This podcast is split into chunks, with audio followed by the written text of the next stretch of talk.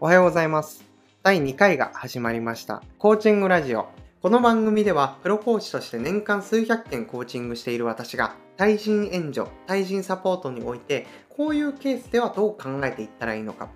コーチングは日常でどう活かせるのか、といったことについて考えたり、時には人間とは何なのか、人とは何なのか、といった答えのないテーマについて考えを巡らせてその思考を言語化していくという、まあ、自己満足的な番組になります。私はプロコーチとしてのほか過去に人事として採用教育をやったり社内メンターをしたりキャリアカウンセリングもやっていたのでそのあらゆる局面で対人ということは経験しています。なのでその経験談を交えながら語っていく番組になります。ただ結構緩めに話していくので片手まで聞いていただくことをお勧めします。はい、ということで第2回のテーマは人を知れば知るほど人がわからなくなるというテーマについて話していきたいと思います。これはどういうテーマなのかというとその2、3週間前に開催したワークショップで参加者からこのような質問をいただいたんですね。年間数百件もコーチングしているとあまたこのパターンかってなってしまってその答えを教えたくならないですか？という質問をいただいたんですね、まあ、質問をまとめると人を知れば知るほどコーチングではなくアドバイスをしたくならないという質問になります。ちなみにコーチングというのは相手から答えを引き出していく導いていくアプローチ、まあ、コミュニケーション手法になります。アドバイスというのは答えを教えることになります。これはなかなか考え応えあるテーマだなと思ったので今回はこのテーマをもとにこう語っていきたいと思います。そもそもこう答え答えとは言いますけど答えって何なのでしょうというところから考えていきたいと思います。ちょっとググってみました。答えとは呼びかけや問いに対して言葉で応じること返事返答なるほどねとこのまんまの意味で考えていったとしたら悩み相談されたら返事とか返答はしますみたいなこう謎の答えが導き出されてしまうのでこう質問の文脈になぞらえて回答という意味で考えていきたいと思います。ちなみに回答の意味を調べてみると回答とは問題を解いて答えを出すことまたその答えまあ、こんな感じで出てきました。まあ、イメージとしては問題集を解いていくようなイメージでしょうか。なので、今後使う答えという言葉の意味は、課題や悩みに対する解決策のことという定義で話を進めていきたいと思います。まあ、そもそも答えを教えたいかどうかの前に、その答えが存在するのかということも考えていきたいと思います。確かに質問者の言う通り、この目の前にいる人のこう悩みや課題に対して仮にその答えを知っているならもちろん言いたくなりますし答えがあるなら教えてあげた方が親切ですよね。わざわざその答えを隠そうとしているのであれば結構性格悪いですよね。という前提がありつつ答えを教えないっていうアプローチが存在するのだとしたら答えのないものも存在するということになりますよね。例えば、1たす1は、この答えは何でしょう？ほとんどの人は2と答えると思うんですよね。ただ、この2が本当に唯一の答えなの？ってそう聞かれたとしたら、なんか、うーんど、どうかなーってなってしまう人も多いかと思います。例えば、こうリンゴで考えてみます。リンゴ1つとリンゴ1つを一緒にすると、確かにリンゴは2つになりますよね。ただ、1個リン、えー、じゃ1個100円のリンゴと1個100円のリンゴを合わせて買うと200円になるかと聞かれるとなんか実はそうでもないなっていう感じなんですよね。例えばスーパーに行くとなんか1個100円のリンゴも2つ一緒に買うとなんか20円引きになりますみたいなこともあったりするじゃないですか。なのでこう1たす1が2になるとは限らないんですよね。他にもコップの水とかもそうなんですよね。コップ1杯の水とコップ1杯の水を足すと2杯のコップの水ができるでしょうか？実はそうではないんですね。実際にはなみなみに継がれたちょっと溢れ出た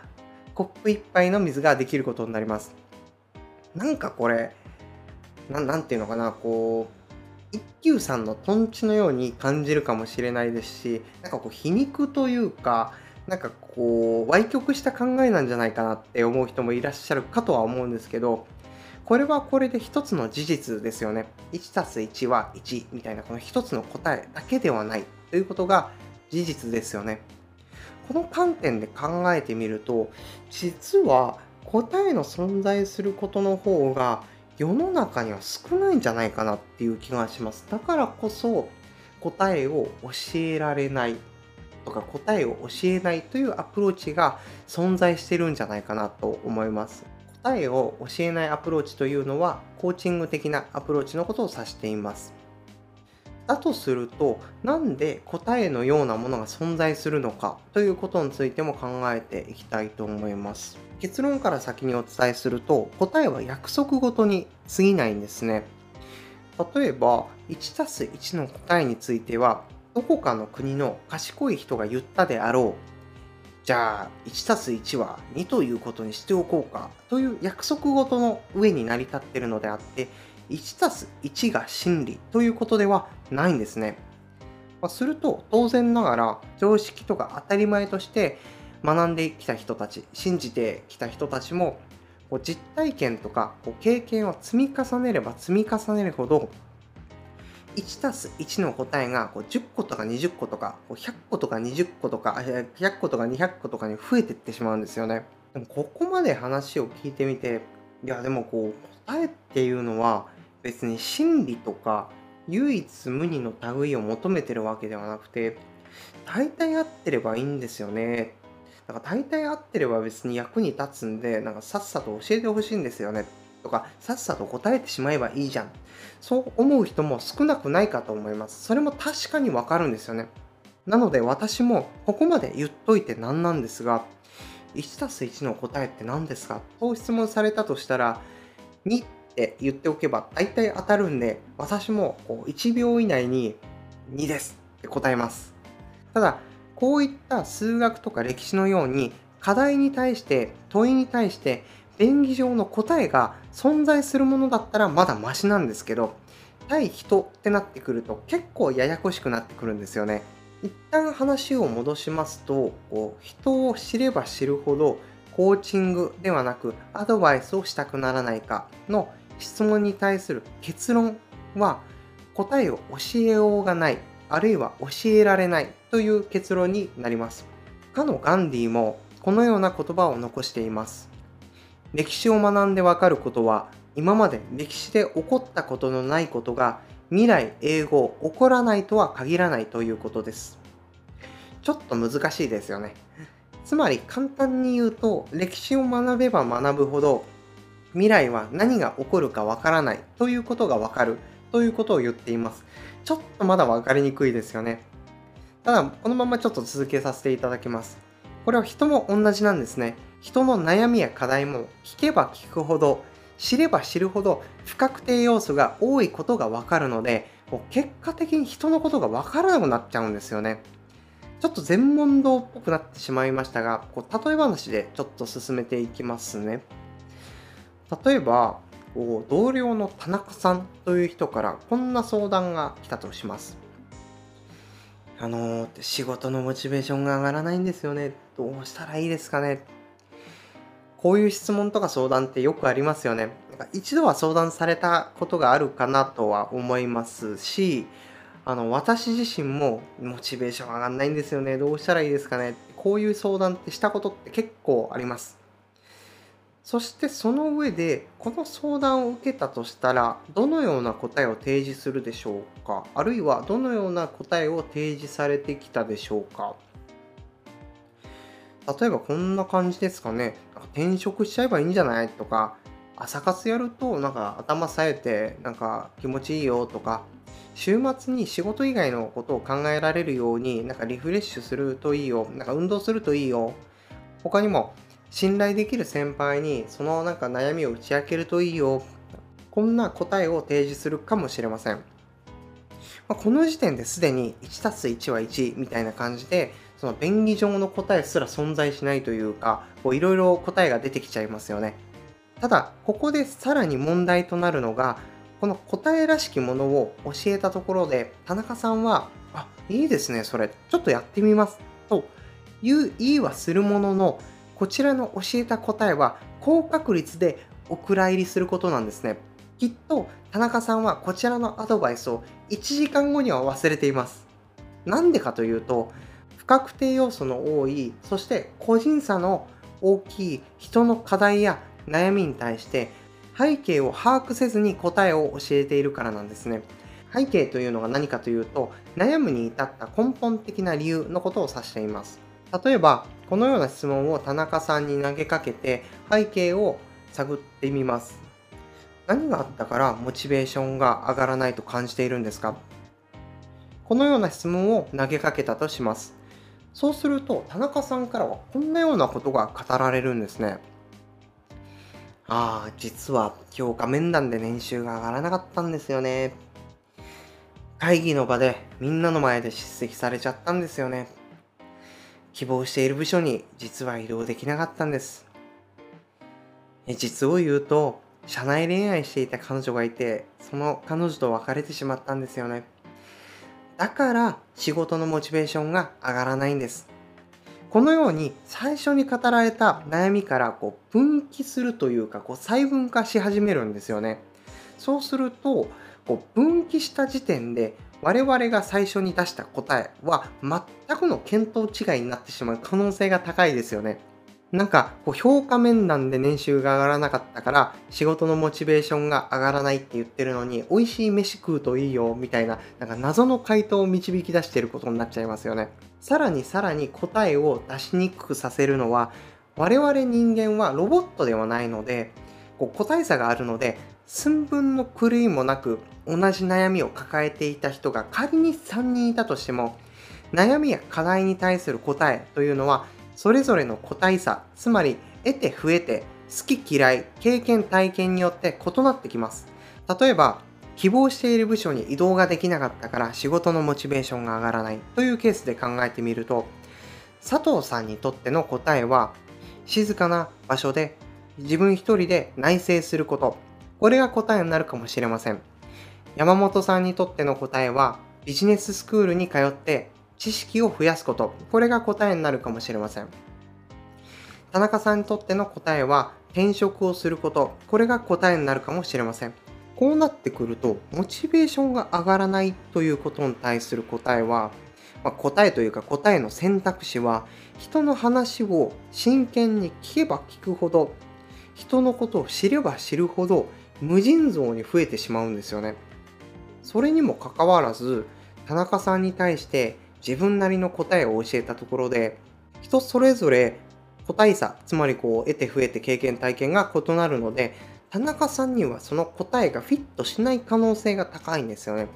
もっと言えば田中さんにはできない可能性があるんですね。だからこそ人を知れば知るほど人が分からなくなるという現象が起こってしまいますし結果的にコーチング的なアプローチを使って自分で答えを導き出してもらう方が精度の高い答えにたどり着く確率って高いんじゃないの？という結論に至るんですよね。だからこそ人を知れば知るほど答えは教えようがないあるいは教えられないという結論に至っていくんですよね。まあ、だからといって教えることを否定しているわけではないんですね。なので、何だったら教えられるのかということについても考えてみたいと思います。例えば、型になっているようなものであれば教えられるというかこう教える必要があると思っています。例えばビジネスマナーなんかはそうですよね。細かく言えば流派とかあるかもしれませんが、基本的な所作とかは同じですよね。にもかかわらず全て自己流でやってくださいとか言われたら取引先からもらった名刺とかで鼻かんじゃう人も現れるかもしれないですよね絶対ないと思いますけどなのでこれは事前に教えておく必要がありますよね教えておかないとその本人も困りますし周りも困ることになりますよね。なのでこういったものは教える必要があります。他にも自転車の乗り方にも型がありますよね。これも人によって乗り方が違うから自分なりに乗ってみなよとか言われたらなんか特殊な乗り方をしてしまって事故に遭うかもしれませんよね。交通ルールなんかも決まっているので交通ルールとか無視してなんか道路道路のど真ん中とか走り始めたら確実に事故りますよね事故りますし、こう周りに迷惑をかけることにもなりますよね。他にも漢字の読み方もそうですよね。人によって読み方が違うとかだったら困りますよね。困るという漢字を私はなんかぬって読んでいますみたいな。私の場合はなんか、なんかこう手って読んでいますみたいな、そんな感じだったら漢字の意味をなさなくなってしまいますからね。なので、基本的には決まりきっているので、それは教えてあげる必要があります。ここまでちょっと分かりやすい型の例を出したんですけど、思考の進め方も型があります。あの解決策とか答えそのものは提示できなかったとしても、コーチング的なアプローチによって、この角度から考えることはできる。あるいは、過去のこの体験を掘り下げると解決策を導き出せる可能性がある。こういう考え方にも型があるので、それを示唆したり教えたりすることはできます。他にも、個別の課題や悩み事に対しては、自分の経験談やアイデアについては伝えることはできます。ただ、これに関してはあくまで答えではないので、情報共有という形にはなります。何は教えられるのかということについて話をまとめると、こう型のようなものは伝えたり示唆できる一方で、人間の悩みというこう個体差の大きいもの、不確定要素の大きい事柄、不確定要素の多い事柄については、一緒に考えることが最適解なのかなと、そう思っています。ですので、教えられることもあるし、教えられないこともあるという話ですね。ここまでバーッとこう喋ってきましたけど、この話の教訓は何なんでしょうね？つまりこう、まあ、言い悪いは別としてなんか人に寄り添おうとするとそうなっちゃうよみたいな話なので人の役に立ちたいとか人に本気で寄り添っていきたいという場合はあれこれ言うのではなくて相手の話を聞いて自分にそのそれに近い経験談とか体験談があるのであればそれを語る。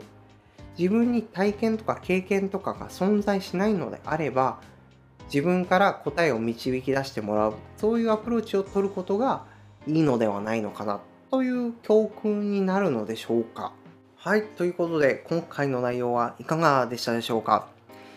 今朝とか日中に聞いている方はいい一日をお過ごしください。夜聞いている方は素敵な夜をお過ごしください。今回も最後までご視聴いただきありがとうございました。ではまた。